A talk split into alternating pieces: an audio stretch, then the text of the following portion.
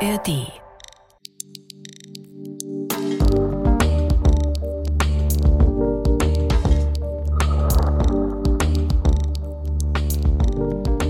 Unsere heutige Geschichte beginnt im September 1944 auf Sizilien.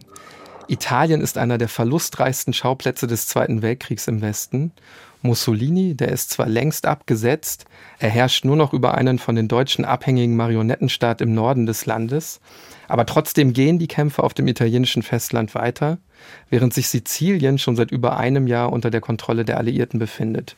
Auch hier, ganz im Süden, sind die Verhältnisse aber alles andere als stabil. Was auch daran liegt, dass die Mafia zurück auf Sizilien ist. In der Zeit des Faschismus war die Organisation massiv bekämpft worden. Jetzt aber ist sie wieder da und sie kann ihren Machtbereich auch immer weiter ausbauen. Sinnbildlich dafür steht ein kleines Städtchen, das sich mitten im Nirgendwo der Insel zwischen Bergen und Hügeln versteckt.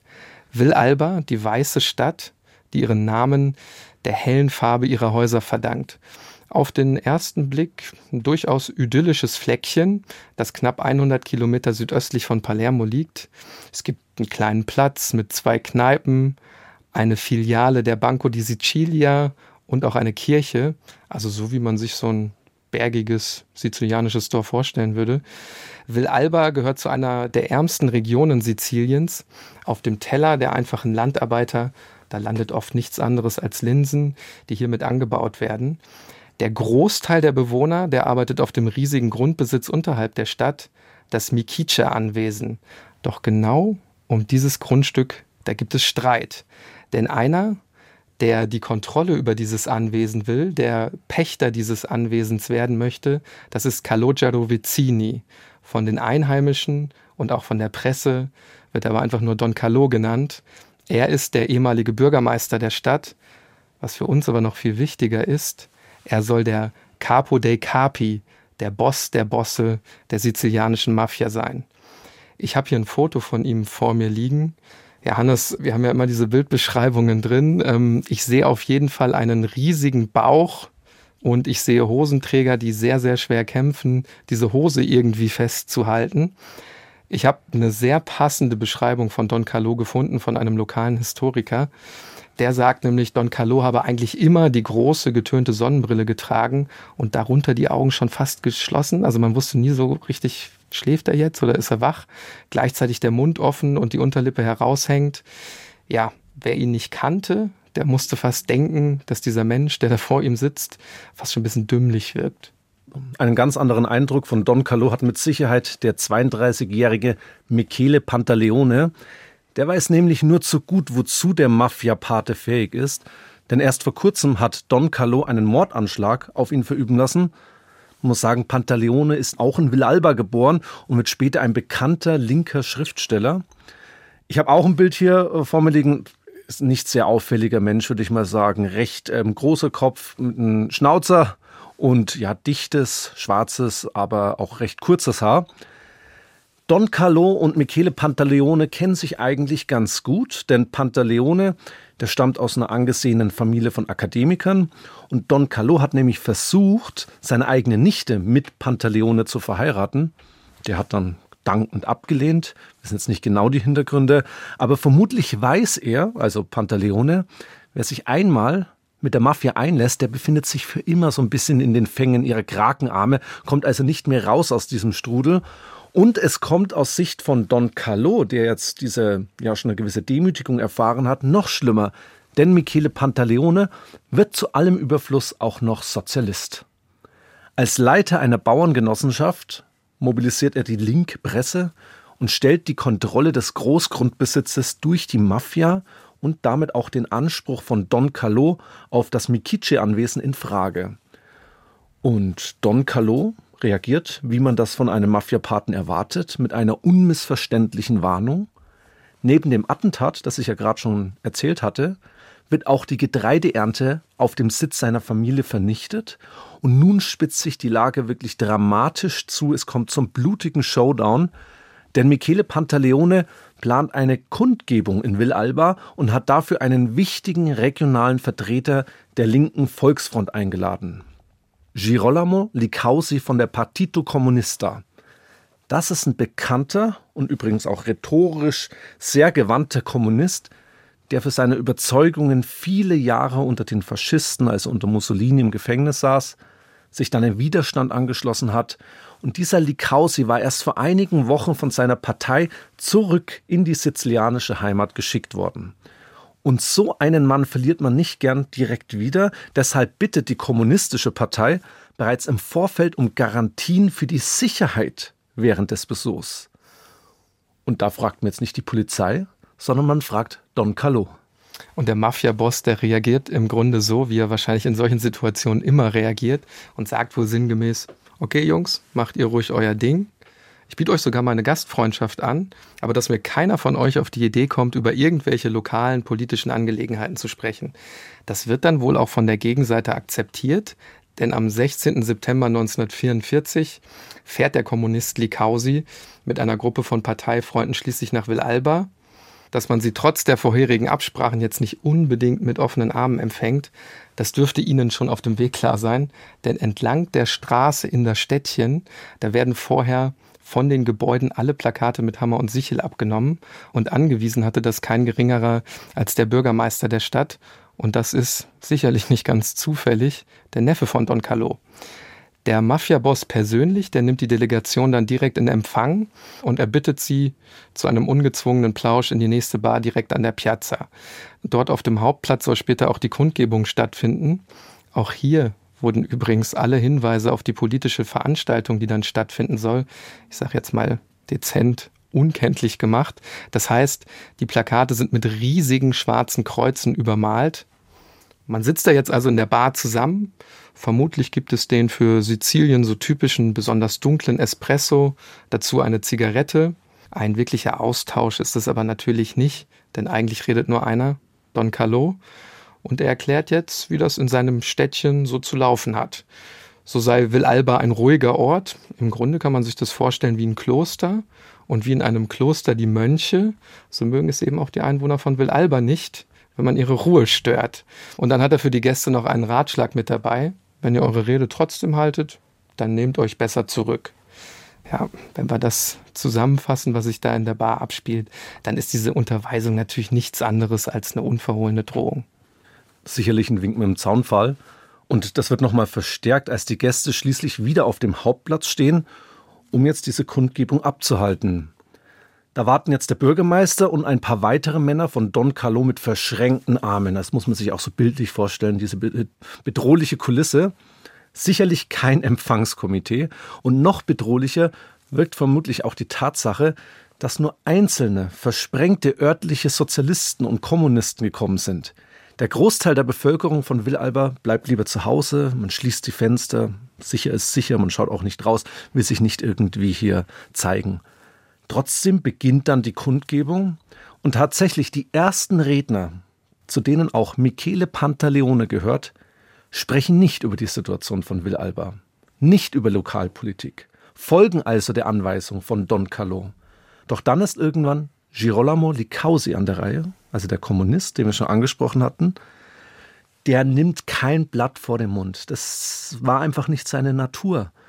Doch zunächst ist das, was er sagt, noch ziemlich harmlos. Er redet sehr allgemein über die politischen Verhältnisse. Doch nach dieser kurzen Einführung spricht er plötzlich über die Ausbeutung der Menschen vor Ort. Und dabei wird er sehr konkret und berichtet über einen, Zitat, sehr mächtigen Pächter, der die Bauern in der Region ausnutzen und betrügen würde. Ja, und jeder weiß natürlich, wer damit gemeint ist. Und das versteht natürlich auch Don Carlo selbst. Der ist nämlich immer noch da und der schreit jetzt zurück. Das ist eine Lüge. Die Situation, die scheint nun zu eskalieren, denn die wenigen interessierten Hörer, die verlassen jetzt panikartig den Platz. Und dann, dann löst sich auch schon der erste Schuss. Zunächst wird Likausi wohl nicht getroffen und will sogar noch weiter diskutieren. Doch dann bricht wirklich das reine Chaos aus. Weitere Kugeln fliegen durch die Luft. Der Bürgermeister, also der Neffe von Don Calò, der wirft höchstpersönlich sogar eine Granate. Also das muss man sich wirklich mal vorstellen. Und von dieser Explosion wird Likausi am Bein verletzt, fällt dann auf den Boden. Hinter der kleinen Bühne, auf der er seine Rede hält, sind später auch zahlreiche Einschusslöcher zu sehen. Michele Pantaleone gelingt es aber, ihn wegzuschleifen, ihn aus der Schusslinie ein bisschen zu nehmen. Dort schießt dann Pantaleone selbst mehrmals in die Luft, gibt also ein paar Schüsse einfach ab, um eben für die Flucht Feuerschutz zu bekommen. Und Don Carlo, der tut so, als hätte er mit der Schießwut seiner Leute überhaupt nichts zu tun. Er befiehlt seinen Männern, sie sollen sich beruhigen. Am Ende sind es dann die eingetroffenen Carabinieri, die für Sicherheit sorgen. Acht Menschen werden insgesamt verhaftet, darunter übrigens auch der Bürgermeister der Stadt, also der Neffe von Don Carlo. Der Mafia-Boss selbst aber, der kann entkommen. Schon irgendwie so ein bisschen eine Szene wie im Wilden Westen, so stelle ich mir das gerade vor. Likausi, der Kommunist, der mit seiner Rede das so ein bisschen alles angestachelt hat, der wird dann in ein Krankenhaus gebracht und dorthin schickt der Mafia-Boss dann einen Boten. Jeder, der der Pate gesehen hat, denkt jetzt, okay, der wird jetzt dort abgeknallt. Aber eigentlich ist es gar nicht so. Denn es wird einfach erstmal so getan, als wäre alles halb so wild. Der Bote überbringt den verletzten Kommunisten im Auftrag von Don Calo die besten Genesungswünsche und eine aufrichtige Entschuldigung. Ich denke mal, dass Likausi diese Entschuldigung nicht annimmt, ist jetzt auch nicht ganz so wichtig. Viel wichtiger ist natürlich die Wirkung des Angriffs in Villalba. Denn statt einer Revolte der Bauern gegen die Besitzverhältnisse erreicht Don Carlo sein Ziel. Er wird schließlich zum Verwalter des riesigen Mikice-Anwesens und damit erkennen wir in dieser Geschichte, wie sich die Mafia als Ordnungsmacht neben dem Staat nach dem Zweiten Weltkrieg etabliert. Wie das alles möglich wird und welche Rolle dabei ausgerechnet die alliierten Streitkräfte, allen voran die Amerikaner, spielen, darüber reden wir in der heutigen Episode.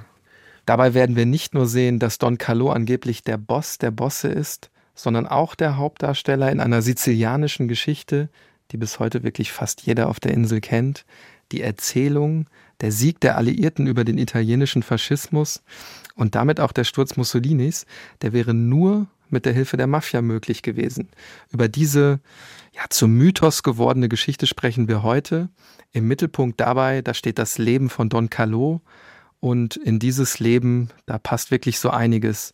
Der Aufbau eines riesigen Schwarzmarktringes, Geschäfte und Kontakte mit amerikanischen Mafiagrößen wie Lucky Luciano, politische Netzwerke bis nach ganz oben und natürlich auch die Schießerei in Villalba und, und, und. Über all das werden wir heute reden. Wir, das sind Niklas Fischer und Hannes Liebrandt, zwei Historiker von der Ludwig-Maximilians-Universität in München. Das ist ein Podcast von Bayern 2 in Zusammenarbeit mit der Georg von Vollmer Akademie. Das ist Tatort Geschichte.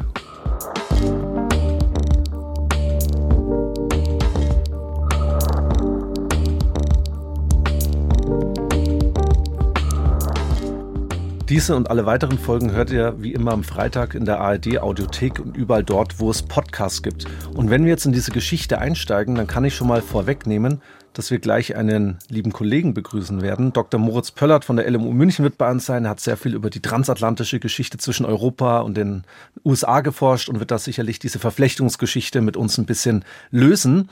Zunächst aber mal ein paar Rahmendaten zu dem Mann, der später zum Capo der Mafia aufsteigen wird. Wir haben es schon gesagt, Don Carlo heißt eigentlich mit bürgerlichen Namen Calogero Vicini. Er wird natürlich erst später zum Mafiaboss. Niklas, wir bleiben jetzt mal beim Namen Don Carlo. Ich glaube, das merkt man sich besser. 1877 wird er in Villalba geboren. Sein Vater ist ein einfacher Bauer, der dann aber in eine wohlhabende Familie einheiratet, auch mit Landbesitz. Die Familie genießt auch wegen ihrer Verbindung zur katholischen Kirche ein hohes Ansehen. Ein Onkel von Don Carlo schafft es sogar zum Bischof auf dem italienischen Festland. Zwei seiner Brüder sind Priester und stellen sogar den Gemeindepfarrer von Villalba. Er selbst entscheidet sich aber für einen eher anderen Weg. Er kommt kaum in den Genuss von einer richtigen Bildung, bricht die Grundschule schon sehr frühzeitig ab und seine Talente, die er definitiv auch hat, die nutzt er früh schon für eher kriminelle Machenschaften. Und genau da kreuzen sich die Wege von Don Carlo und der Mafia in Sizilien. Damals ist es nämlich so, dass die Bauern von Villalba ihr geerntetes Getreide nicht zu Hause zum Mehl verarbeiten können, sondern stattdessen fast 80 Kilometer weit reisen müssen zu den Mühlen dort, um es eben dort zu verarbeiten. Und der Grund dafür ist eigentlich ganz simpel. Die Mafia hat alle anderen Mühlen zerstören lassen und damit so eine Art von Monopol errichtet. Niklas, ich glaube, wir können uns vorstellen, diese 80 Kilometer ist nicht nur eine weite Distanz, sondern auch ein gefährlicher Weg. Immer wieder werden die Bauern von Banditen überfallen, die in den Bergen ihr Umwesen treiben. Und Don Carlo kommt jetzt auf eine Idee. Er bietet den einheimischen Bauern Schutz an. In dieser Anekdote zeigt sich im Grunde auch schon sein Verhandlungsgeschick, das später noch eine Rolle spielen wird. Denn ihm gelingt es jetzt, mit einem der Anführer der Banditen eine Art Übereinkunft zu treffen. Wie die genau aussieht, das weiß ich nicht. Fakt ist aber, die Bauern werden tatsächlich in der Folge in Ruhe gelassen und Don Calot, der wird schließlich selbst ein Mitglied eben dieser Bande. Er ist jetzt also ein Krimineller und irgendwann wird diese Bande festgesetzt, festgenommen von der Polizei. Die Anklage lautet Bündelei zur Begehung von Verbrechen. Doch Don Carlo wäre natürlich nicht Don Carlo, wenn es ihm da jetzt nicht irgendwie gelingen würde, seinen Kopf aus der Schlinge zu ziehen. Er wird nämlich als einer der wenigen aus Mangel an Beweisen freigesprochen. Wir können jetzt natürlich nicht seinen kompletten Weg in die Mafia hier im Detail nachzeichnen, also haben uns da eben nur für gewisse Höhepunkte entschieden. Fakt ist aber, dass er wohl schon so mit Mitte 20 dann ein Mitglied der ehrenwerten Gesellschaft wird, also eben ein Mitglied der Mafia. Der Name Cosa Nostra, den haben wir jetzt bewusst erstmal vermieden, der stammt nämlich von den Mobstern aus Amerika und etabliert sich eigentlich erst später. Vielleicht da auch nochmal zur Begriffserklärung die Mitglieder der Mafia mit sizilianischen Ursprüngen, die werden eben in den Vereinigten Staaten wiederum als The Mob bezeichnet und daher kommt dann eben auch der Begriff Mobstar eben für Mafia. Das will ich jetzt alles nicht zu kompliziert machen. deswegen sprechen wir hier jetzt auch immer eher allgemein von der Mafia, aber damit meinen wir eben die sizilianische Variante, die dann später Cosa Nostra, also unsere Sache genannt wird. Ist auch heute ja nicht die erste Folge, die wir zur Mafia machen. Gerne auch nochmal unsere Folge zu Giovanni Falcone anhören. Da sieht man übrigens, wie viel man wieder vergisst. Ich meine sogar, Hannes, aber ich will es jetzt nicht beschwören, dass wir in der Folge erklären, dass der Begriff Cosa Nostra da überhaupt erst bekannt wird, ungefähr in der Zeit von Falcone oder ja, ein paar Jahre machen davor. wir, genau, richtig. Aber zurück zu unserem heutigen Thema. 1914 wird eine ganz entscheidende Zäsur. Der Erste Weltkrieg bricht aus. Man könnte irgendwie sagen, Don Carlo ist wieder zur richtigen Zeit am richtigen Ort. Er weiß zumindest, wie man die Not der Menschen ausnutzen kann, um eben Geld zu verdienen. Die italienische Armee braucht Pferde und so kommt der Mafioso auf eine Geschäftsidee. Er sammelt überall kranke oder alte und damit eher unbrauchbare Pferde und Maultiere ein.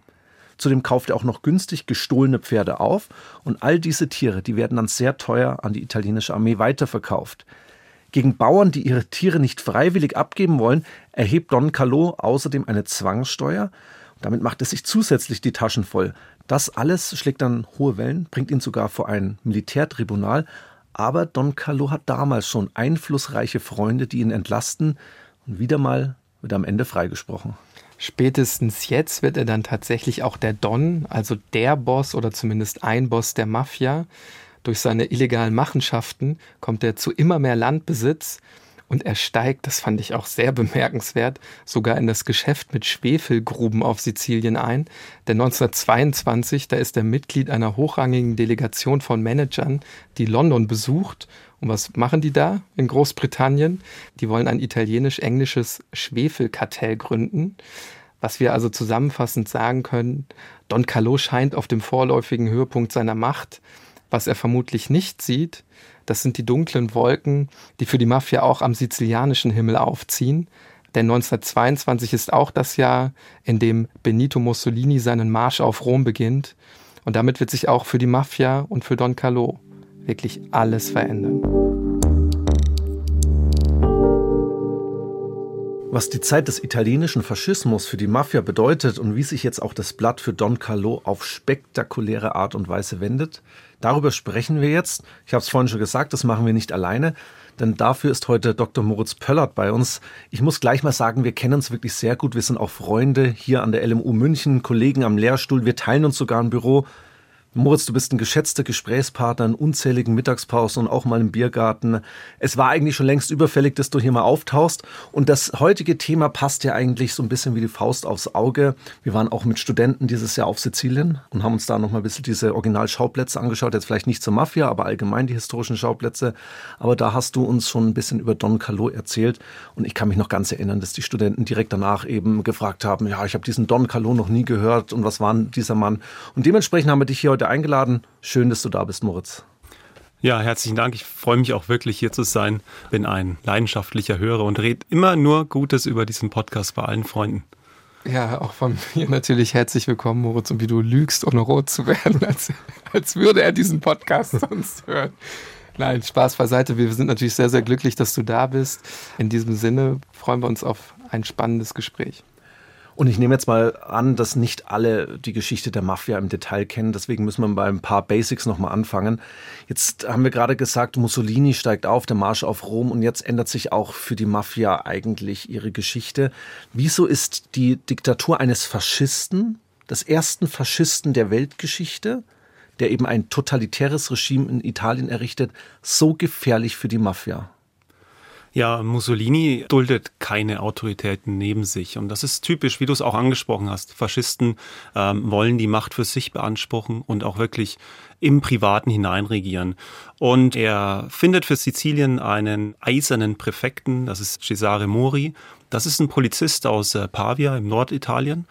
Und er hat schon während dem Ersten Weltkrieg in Sizilien ordentlich aufgeräumt. Der eiserne Präfekt, so sein Spitzname, hat öffentliche Verhandlungen stattfinden lassen gegenüber der Mafia. Und die Mafiosi waren dadurch stark gekränkt.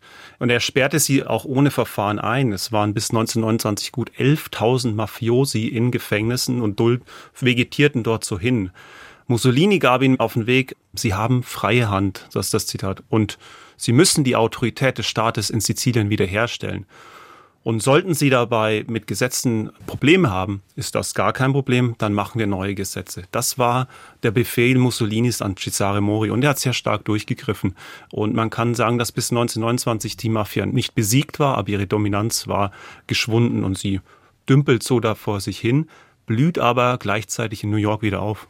Das ist schon das richtige Stichwort, fliehen die USA. Du hast ja gerade gesagt, ein Teil sitzt im Knast in äh, Italien und viele fliehen eben auch kennt man aus den ganzen Mafia-Filmen von Hollywood. Muss ich auch zugeben, schaue ich auch ganz gerne an.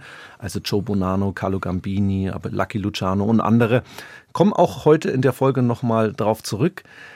Und vor allen Dingen ist es ja auch ganz wichtig, was du gerade gesagt hast, dass ein totalitärer Staat, so wie das Mussolini auch äh, verstanden hat, eigentlich das Waffenmonopol beim Staat belassen möchte. Und es kann eben nicht sein, dass es eben noch andere Gruppierungen im Land gibt, die eben dieses Waffenmonopol auch für sich beanspruchen. Einer, der jetzt auf Sizilien bleibt, ist eben Don Carlo, um jetzt nochmal auf unseren heutigen Protagonisten zu kommen. Wie reagiert er auf die neuen Machtverhältnisse, auf die Herrschaft des Duce? Er arrangiert sich und das ist, glaube ich, eine Qualität, die man bei der Mafia sehr gut beobachten kann. Sie arrangieren sich zunächst mit dem Faschismus und mit Mussolini und als der immer härter durchgreift, suchen sie neue Wege, gehen in den Untergrund und Don Carlo, eine Episode in der Zeit, er macht das, was ein Pate macht, er schützt seine Untergebenen. Einer bringt ganz unplanmäßig und stümperhaft jemanden um, begeht einen Mord und das Rechtssystem reagiert. Don Carlo lässt ihn dann für verrückt erklären, in ein Heim sperren. Dann äh, stirbt dort dieser Mörder. Die Leiche verschwindet und der Mörder taucht in New York wieder auf. Also das ist das, was dann Don Carlo macht in dieser Zeit. Ein echter Pate sein. Ist trotzdem auf jeden Fall auch eine brenzlige Situation und eine schwierige Zeit eben für die dagebliebenen Mafiosi wie Don Carlo. Springen wir vielleicht jetzt direkt in das Jahr 1943, um eben in die Zeitphase zu springen, wo es dann auch mit dem Duce und mit dem italienischen Faschismus bergab geht. Denn das ist wirklich der entscheidende Wendepunkt der italienischen Geschichte in dieser Zeit. Und es gibt eben nicht wenige, die Don Carlo dabei eine tragende Rolle zuschreiben. Also beim Sturz der Faschisten, das muss man sich trotzdem nochmal äh, vergegenwärtigen, dass Mafiosi eben beim Sturz der Faschisten eben mithelfen. Am 10. Juni 1943 beginnt die Operation Husky. Denken jetzt nicht erst an die süditalienische Sonne, aber damit ist eben der Codename gemeint für die Landung der Alliierten an den Küsten im Süden von Sizilien. Zum ersten Mal überhaupt stehen damit alliierte Soldaten auf einem Gebiet der faschistischen Achsenmächte. Moritz, ganz kurz, schwierig als Historiker, ich weiß, aber kannst du kurz diese Landung und die Folgen dann skizzieren? Ja, gerne. Ich erinnere mich da gut an das ausgesprochen gute Museum in Catania, wo die Landungen dargestellt werden, ganz bildgewaltig. Aber ich möchte es gern hier in den Raum reinholen. Es ist die größte amphibische Landeoperation in der Geschichte bis dato. Sie wird dann erst übertroffen 1944 in der Normandie. Um das einzuordnen, auch für, für uns alle nochmal, 1943 ist ein Wendejahr des Zweiten Weltkriegs. Stalingrad ist 1943 im Januar verloren für die Wehrmacht. Man spricht dann im Mai 43 von Tunisgrad. Hier wird das Afrikakorps in Tunis eingekesselt, muss das die ganze Operation abbrechen. Und auf dem Atlantik scheitert der U-Boot-Krieg katastrophal für die Deutschen. Die U-Boote ziehen sich alle zurück und die Versorgungsschiffe der Alliierten können frei den Atlantik überqueren. Und in den Zeitpunkt fällt die Operation Husky.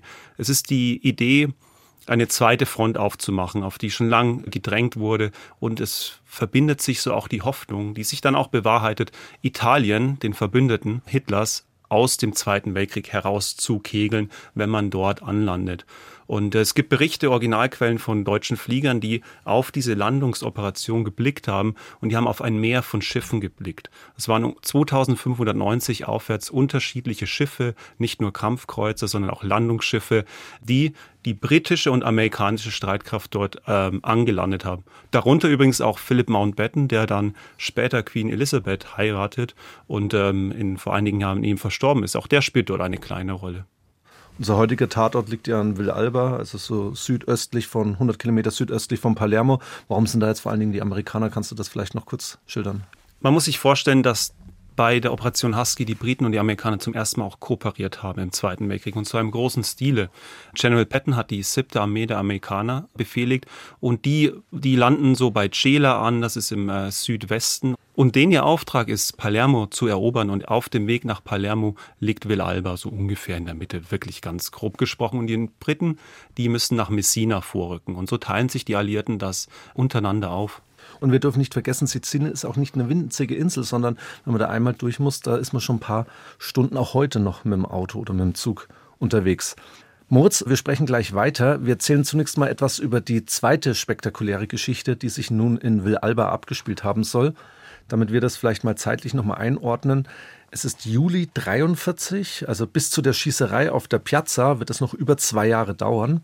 Da spielt sich in Villalba eine Geschichte ab, die zum Symbol für die Zusammenarbeit zwischen den amerikanischen Streitkräften auf der einen Seite und der Mafia auf der anderen Seite wird. Mittendrin ist wenig verwunderlich Don Calò und angeblich sogar einer der berüchtigsten Bosse der amerikanischen Mafia. Und als Urheber dieser sizilianischen Legende gilt einer, den wir auch bereits schon kennengelernt haben, Michele Pantaleone. Er wird fast 20 Jahre später als Journalist dafür sorgen, dass sich diese Geschichte auf der ganzen Insel ausbreitet, dass sie bekannt wird. Und wie das bei Legenden meistens so ist, gibt es irgendwann auch verschiedene Versionen dieser Legende. Der wesentliche Inhalt, der ist jedoch fast identisch. Alles beginnt vier Tage nach der Landung der Amerikaner und natürlich auch der Briten in Sizilien am 14. Juli 1943.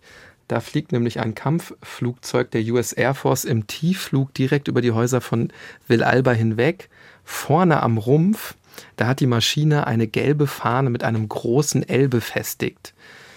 Jetzt fragen wir uns, wieso ausgerechnet Villalba? Das fragen wir uns vor allen Dingen deshalb, weil strategisch hat dieses Bergdorf eigentlich keinerlei Bedeutung. Also es ist deshalb schon umso erstaunlicher, dass die Maschine sich ausgerechnet hier zeigt und jetzt direkt über dem Haus des Gemeindepfarrers ein Paket abwirft. Das aber, das findet ein italienischer Soldat und übergibt es dem Kommandanten der Carabinieri. Wichtig für uns ist jetzt, die Sendung erreicht nicht den geplanten Empfänger. Also taucht die Maschine am nächsten Tag wieder über Villalba auf und wirft auch wieder ein Paket ab. Und darauf steht auf Sizilianisch einfach zu Calò, Onkel Calò.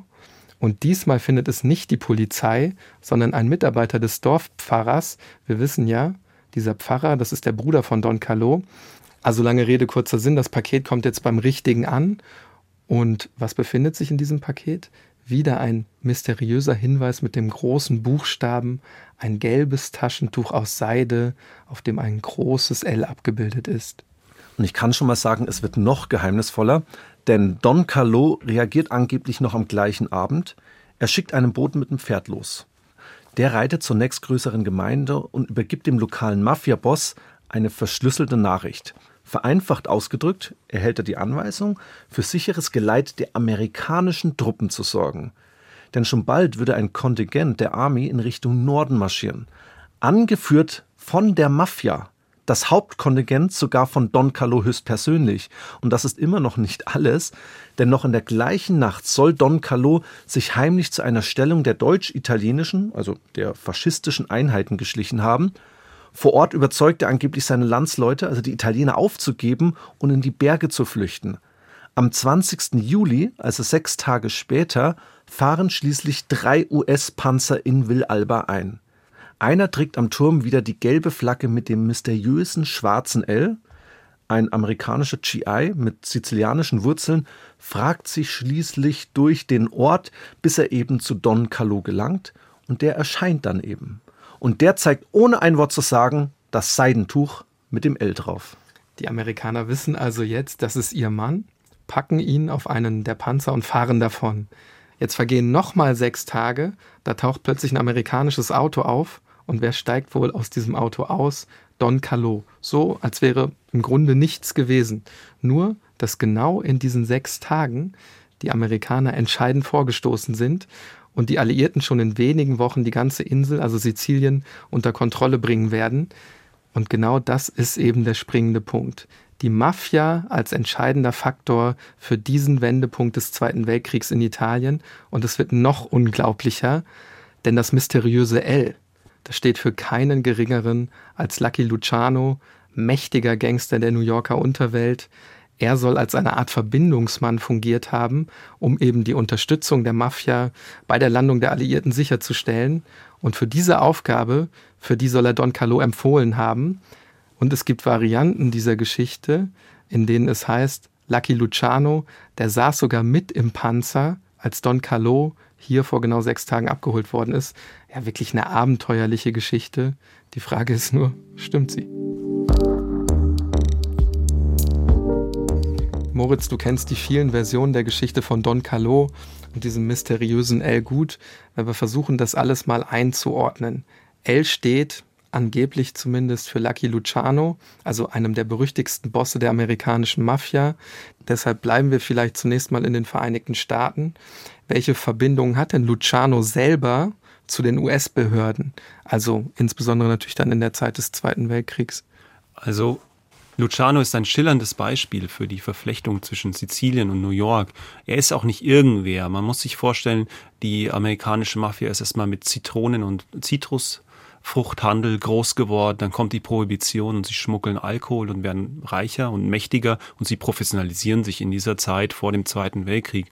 Sie sind dann eher keine Straßenschläger mehr, sondern Gangster, Bosse oder Geschäftsleute in Nadelstreifenanzügen und sie haben auch schon politische Kontakte. Lucky Luciano sitzt aber dann ab 36 im Gefängnis in New York und er ist dennoch in Kontakt mal nach draußen. Und ich finde das ganz spannend. Er ist unglaublich gut vernetzt und durch seine Mittelsmänner managt er sein Netzwerk, was er vorher aufgebaut hat. Und für die amerikanischen Streitkräfte wird das ein relevanter Ansprechpartner, weil wir müssen uns vorstellen, so 1942 ähm, herrscht noch der U-Boot-Krieg, den ich vorher ähm, erwähnt habe. Und allein zwischen Februar und Mai 42 werden über 300 Versorgungsschiffe der Amerikaner versenkt. Also das muss man sich so vorstellen, dass wenn man in, in Boston und New York am Pier steht und dann wird ein Versorgungsschiff draußen auf dem Meer versenkt und es geht dort brennend unter, das konnten die Amerikaner miterleben. Und der amerikanische Marinegeheimdienst, die Spionageabwehr, nimmt Kontakt zu Luciano auf, weil sie auch befürchten, dass ein deutscher Spionagering dort Aufklärung in New York leistet, um die Schiffe schon durchzugeben. Und man hofft, in diesen Gangstern Kontaktleute zu finden, um diesen Spionageringen zu begegnen. Und tatsächlich sorgen die Mafiosi in New York dann für Sicherheit an den Docks. Und da beginnt die Zusammenarbeit mit amerikanischen Geheimdienst und Streitkräften und Lucky Luciano, obwohl er im Gefängnis sitzt. Das heißt, diesen Spionagering, den können sie jetzt eigentlich nicht so einfach zersprengen, also die Mafia jetzt oder Lucky Luciano, aber es gibt durchaus Kontakte zu den US-Behörden. Also gehen wir einen Schritt weiter. Welche Rolle spielen diese Kontakte dann bei der Landung der Alliierten im Frühjahr 1943 im Rahmen der Operation Husky? Es werden wohl Listen erstellt für Kontaktpersonen vor Ort, die die Mafia vermutlich mitgeschrieben haben. Und ziemlich wahrscheinlich ist, dass unser Don Carlo auf einer dieser Listen stand, mit dem man dann Kontakt aufnehmen kann, wenn man in Sizilien angelandet ist. Die Mafia hilft also dabei, Listen von Kontaktpersonen in Sizilien zu erstellen, wenn ich das jetzt in deiner Antwort richtig verstanden habe. Mhm. Du hast gesagt, möglicherweise steht da auch Don Carlo drauf. Aber wird er da irgendwie jetzt, ich frage mal jetzt ganz salopp, wird der Name da rot markiert und man weiß, das ist jetzt eine besonders wichtige Person, als man dann in Villalba ankommt. Also welche Rolle spielt möglicherweise Don Carlo schon ganz, ganz gezielt, weil die Amerikaner werden ihn dann ja auch tatsächlich ein bisschen fördern. Also ob er jetzt rot markiert wurde, wissen wir nicht. Er ist eine durchaus einflussreiche Person und er ist definitiv dann dabei, wenn die US-Patrouille in Villalba auftaucht und dann tritt auch Don Carlo auf. Das ist ja auch verbürgt. Und durch die Liste oder durch die Vorabkontaktaufnahme wusste man, dass er eine wichtige Person ist. Und das ist eine Rolle, die man vermutlich der Mafia zuschreiben kann. Und grundsätzlich ist quasi der gemeinsame Feind das, was sie verbündet. Briten und Amerikaner setzen auf die Mafia, um den Faschismus zu bekämpfen. Und die Mafiosi haben daran auch ein gehöriges Interesse. Denn wenn wir uns an diesen Cesare Mori erinnern, Benito Mussolini hat ja die Mafia fast besiegt auf Sizilien und nun haben sie die Möglichkeit, wieder zu erstarken. Wie würdest du das denn sehen, wenn wir die Geschichte dann auch nochmal umdrehen? Äh, wie würdest du das einschätzen? Welche Rolle spielt denn die Mafia dann tatsächlich auch mit Blick auf den Sturz des Faschismus?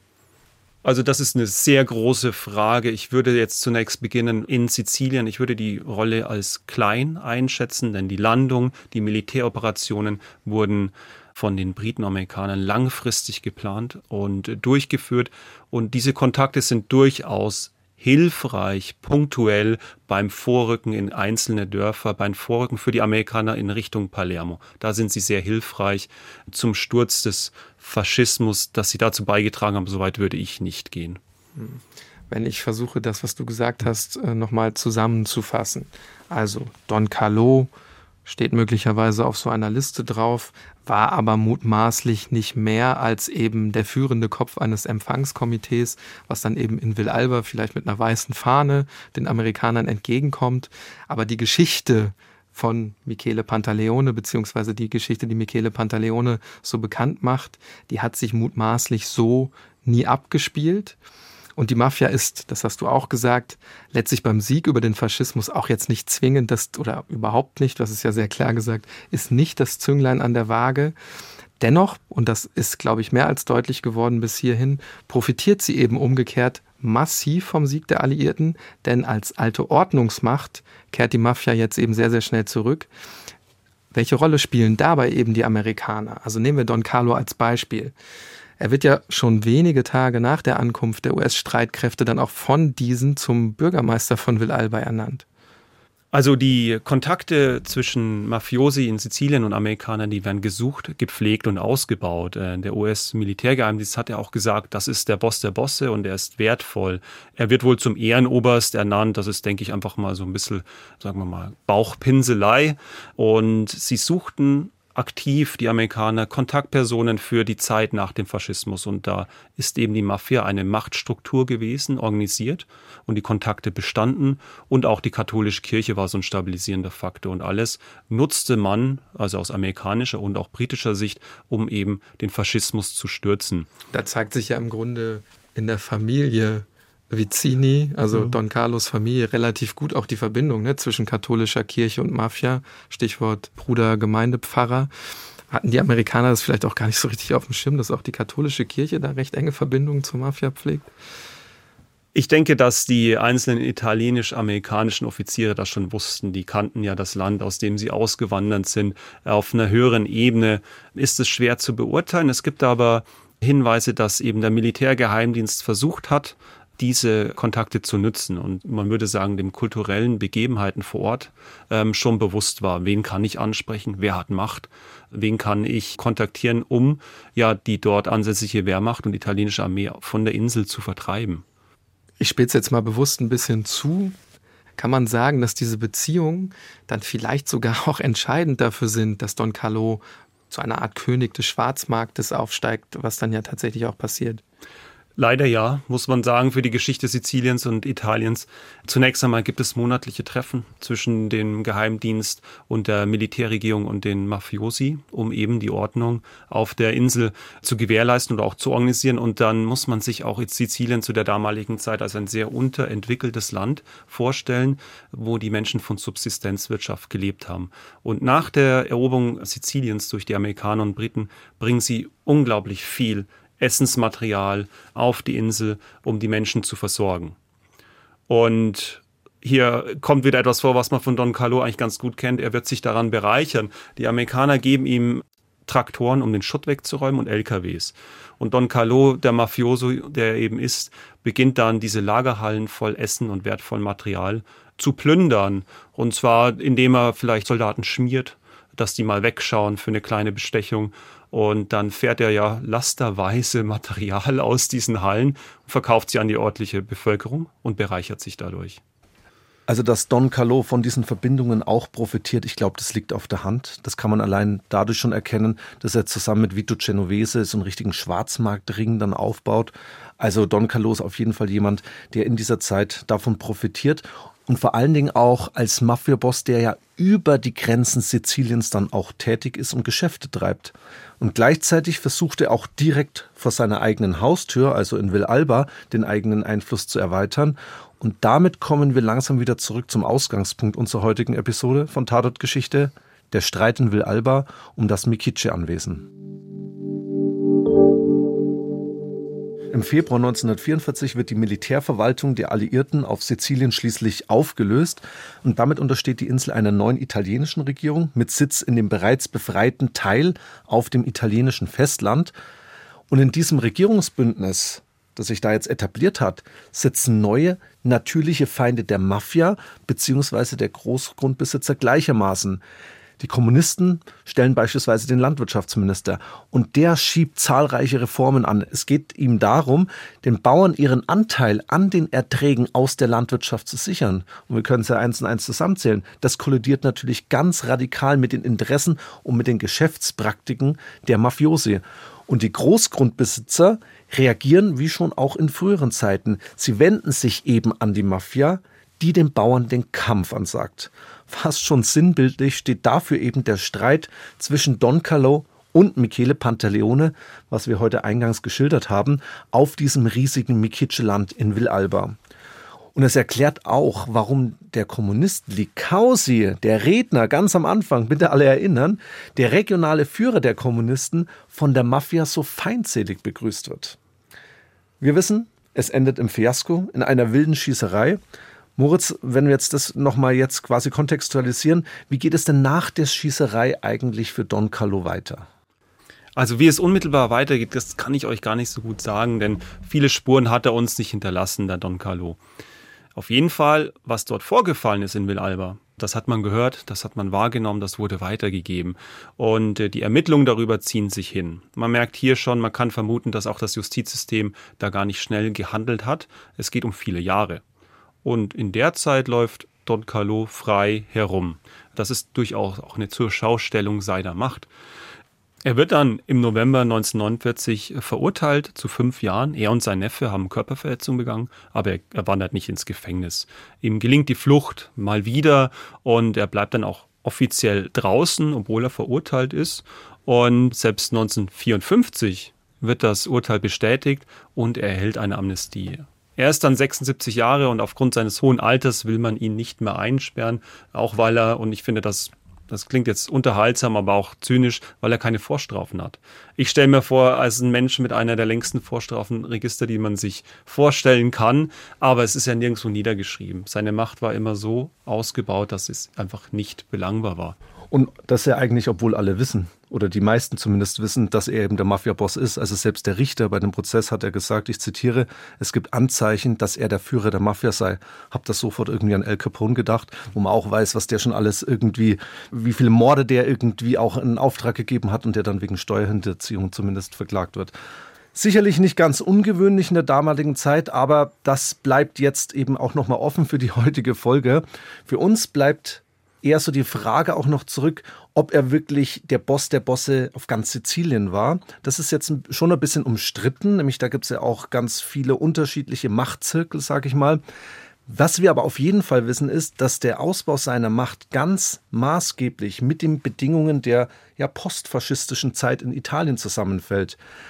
Während die mächtigen Mafiafamilien in Palermo unter einem Exportverbot von den Zitrusfrüchten leiden, das hast du auch mal gesagt, dass das ja am Anfang vor allen Dingen der wichtigste, mit der wichtigste Geschäftszweig war, sitzt Don Calò auf seinem Land quasi auf einer Kornkammer. Nirgendwo in Westsizilien wird wirklich mehr Getreide produziert und verarbeitet als in der Provinz, zu der eben auch Villalba gehört. Und zudem ist Don Calò politisch bestens vernetzt. Nach dem Zweiten Weltkrieg beginnt der politische Stern einer neuen Partei jedoch aufzusteigen, der Democrazia Christiana. Und Don Calò pflegt wirklich enge Kontakte zu dieser Partei, die Italien dann für mehrere Jahrzehnte quasi alleine regieren wird. Man sieht ihn dann auch auf Wahlpartys in Palermo. Und es sind wohl auch seine guten Beziehungen, die auch diese Verurteilung eben verhindern für die Mitwirkung an dieser Schießerei in Villalba, für diese Mitwirkung an unserem heutigen Tatort. Don Calon, das kann man auf jeden Fall sagen, bleibt bis zu seinem Tod ein freier Mann und wie sehr er auch so einen Mythos geschaffen hat um sich selbst und seine Person und wie auch die Bevölkerung in der Region um Villalba an diesen Mythos geglaubt haben, diesen Mythos auch gefördert haben, das erkennt man beispielsweise an folgenden Zitat, das wohl die Bewohner damals gebraucht haben. Ich zitiere, wer Freunde und Geld hat, den kann die Justiz am Arsch lecken. Und bevor ich da jetzt irgendwie versuche, das auf Italienisch hinzubekommen, habe ich es lieber mal in der deutschen Übersetzung hier vorgetragen. Ja, das wäre jetzt eigentlich ein schönes Schlusswort gewesen, Hannes. Äh, Don Carlo stirbt am 10. Juli 1954 in Anwesenheit seines Neffen eines natürlichen Todes. Sogar die New York Times berichtet drei Tage später über das Ableben des 76-Jährigen. Da heißt es sizilianischen Mafiakönigs. Das ist eine relativ kleine Meldung. Ich habe die Seite hier vor mir liegen. Passenderweise übrigens direkt über einer riesigen Werbeanzeige für importierten Martini. Angeblich soll Don Calò ein Vermögen von einer Milliarde Lira hinterlassen haben. Zu seiner Beerdigung, das wundert uns jetzt wahrscheinlich wenig, also direkt in Villalba findet die statt. Da erscheinen ranghohe Mafiagrößen und auch Politiker. Der Sargwagen wird von vier in schwarzen Kapuzen gekleideten Pferden gezogen und zu seinen Ehren bleibt das Rathaus von Villalba für eine ganze Woche geschlossen. Passt ja alles ein bisschen zu dem Mythos, den ich gerade schon angesprochen hatte. Und dieser Mythos war selbst in den 1990er Jahren noch lebendig. Nämlich da erinnert sich ein Dorfbewohner an einen, Zitat, guten Mann, nicht rachsüchtig, trotz der vielen begangenen Verbrechen. Ich finde diese Deutung natürlich problematisch, ganz klar, aber das hört man ja ganz häufig in der Charakterisierung und der Beschreibung von Mafiosi. Also nicht rachsüchtig, Verbrecher auf der einen Seite, aber irgendwie auch ehrenwert auf der anderen Seite. Und es zeigt für mich auch ganz eindeutig, wie die Menschen ganz lange bereit sind, die Gewalt, die mit Don Calò und der Mafia verbunden ist, einfach ausblenden. Vieles aus seinem Leben ist dabei eben zum Mythos geworden. Dazu gehört für mich vor allen Dingen auch diese Geschichte oder diese Anekdote mit diesem mysteriösen L. Übrigens zum mysteriösen L, an die, die sich noch an Michele Pantaleone erinnern. Derjenige, der hat ja die Legende bekannt gemacht, der wo hat daran noch im hohen Alter geglaubt. Das wissen wir, weil ungefähr im Jahr 2000 besucht ihn ein Journalist und erklärt ihm, ein Historiker habe herausgefunden, dass seine Version der Geschichte widerlegt sei. Und Pantaleone antwortet dem Journalisten mit einer rhetorischen Frage. Warum geht denn dieser Historiker dann nicht einfach nach Villalba und bringt dort seine Bedenken vor? Er beantwortet sie auch gleich deftig, weil man ihm ins Gesicht spucken würde. Das muss man natürlich alles vor dem Hintergrund wahrscheinlich auch des Mordanschlags auf Pantaleone sehen und natürlich auch mit Blick auf die Schießerei bei der Kundgebung 1944. Also das alles quellenkritisch entsprechend einordnen. Dass diese Geschichte trotzdem zum Mythos geworden ist und bis heute ja eigentlich auch überdauert. Ihr wart ja da, könnt jetzt wahrscheinlich auch nicht sagen, wie viele Leute heute noch an diese Geschichte glauben. Aber ich habe tatsächlich einen Beleg dafür, dass sich diese Legende ja, wenn ihr so wollt, in die Popkultur eingepflanzt hat. Denn das sehen wir zum Beispiel an dem Ego-Shooter-Spiel Mafia 2. Da gibt es nämlich eine Szene, könnt ihr euch bei YouTube angucken, in der amerikanische GIs in einer italienischen Stadt in einen Hinterhalt geraten, also in einen Hinterhalt der italienischen Faschisten. Ich weiß jetzt nicht, ob diese Stadt da auch als Villalba benannt wird, aber für uns wesentlich ist, es sieht relativ schlecht aus für die Amerikaner. Und da rollt dann ganz martialisch quasi wie aus dem Nichts plötzlich ein Panzer ein. Und auf diesem Panzer steht Don Calò, hat ein Megafon in der Hand und spricht zu den Italienern. Und quasi schon allein mit der Kraft seiner Autorität überzeugt er dann die faschistischen Soldaten, sich zu ergeben. Also da auch nochmal ein gutes Beispiel, ne? das eben bis heute dazu beiträgt, so die Mafia oder Don Carlo positiv zu sehen. Und das Tragische im Grunde daran ist, wenn wir das wieder auf Michele Pantaleone übertragen, dass der wahrscheinlich, als er die Legende bekannt gemacht hat in den 60er Jahren, natürlich was ganz anderes im Sinn hatte. Der wollte ja nicht, dass die Mafia positiv gesehen wird, sondern er wollte wahrscheinlich darauf aufmerksam machen, also ich weiß es nicht, dass eben die alliierten Streitkräfte, insbesondere die Amerikaner, eben dazu beitragen, dass die Mafia zurückkehren kann. Und aus der Geschichte oder seiner Bekanntmachung wird dann einfach was ganz anderes gemacht. Ja, und Pantaleone wollte vor allen Dingen äh, mit dem Anschlag auf den Kommunisten die Causi auf die Gewalt hinweisen, die eben auf Sizilien herrschte und auch in der Zeit danach auch weiter herrscht. Das ist, man muss auch ganz klar sagen, dieser Anschlag, also der heutige Tatort, ist eben nur der Auftakt einer Welle der Gewalt, die bald über unliebsame politische Aktivisten und Bauern gleichermaßen hinwegfegen wird. Und auch dabei mischt die Mafia ganz kräftig mit, denn genau darum geht es in der nächsten Folge. Wir bleiben auf Sizilien, im Mittelpunkt aber steht ein sagenumwobener Banditenführer aus den Bergen Siziliens. Ein junger, gut aussehender, charismatischer Sizilianer, der die wohl berichtigste Bande Siziliens anführt und eine Blutspur auf der Insel hinterlässt. Zunächst werden Carabinieri erschossen, später Politiker, Kommunisten, einfache Bauern, bis selbst die Mafiosi sich nicht mehr sicher sein können ein Berufskrimineller, ein Outlaw, aber auch ein Volksheld. Am Beispiel von Salvatore Giuliano werden wir sehen, wie die Insel nach dem Zweiten Weltkrieg von Mafiosi und Banditen gleichermaßen terrorisiert wird und sogar Rufe laut werden, Sizilien zum 49. Bundesstaat der USA werden zu lassen. Über all das werden wir in der kommenden Woche sprechen. Hört auf jeden Fall wieder rein. Moritz, Vielen Dank, dass du heute da warst. Es hat uns sehr geholfen, bei der historischen Verortung auch ein bisschen so während des Zweiten Weltkriegs, insbesondere wenn wir dann in der kommenden Woche dann die Zeit nach 45 weiter in den Fokus rücken werden. Also danke, Moritz. Ja, danke euch zwei. War wirklich schön dabei zu sein. Ja, ich bedanke mich natürlich auch. Und Hannes hat ja am Anfang das Feierabendbier angesprochen. Ich glaube, das öffnen wir jetzt zusammen. Da sage ich nicht nein. Dann bleibt mir noch zu sagen, unter tatortgeschichte at bayern2.de, da könnt ihr Feedback und Rückmeldungen abgeben. Schaut auch gerne auf unserem Instagram-Kanal vorbei. Zum Ende bleibt mir natürlich auch noch zu sagen, Tatort Geschichte ist ein Podcast von Bayern 2 in Zusammenarbeit mit der Georg von Vollmer Akademie. Die Georg von Vollmer Akademie macht ganz wichtige politische Arbeit. Ihr Ziel ist es dabei, die Gesellschaft für eine aktive Teilhabe an unserer Demokratie zu begeistern. Das macht sie zum Beispiel über Seminare und viele andere Veranstaltungen. Es lohnt sich wirklich da mal ins Veranstaltungsprogramm hineinzuschauen. Das findet ihr unter vollmar-akademie.de.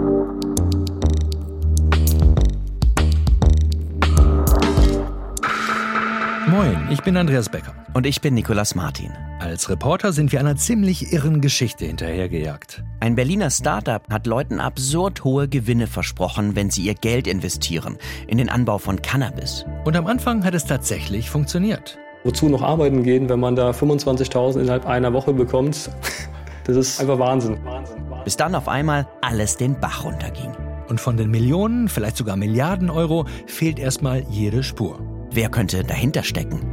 Wir machen uns auf die Suche in unserem Podcast Cannabis Cowboys. Es geht um Gras, um Gangster und um richtig viel Geld. Cannabis Cowboys. Ab jetzt in der ARD Audiothek. Hört doch mal rein.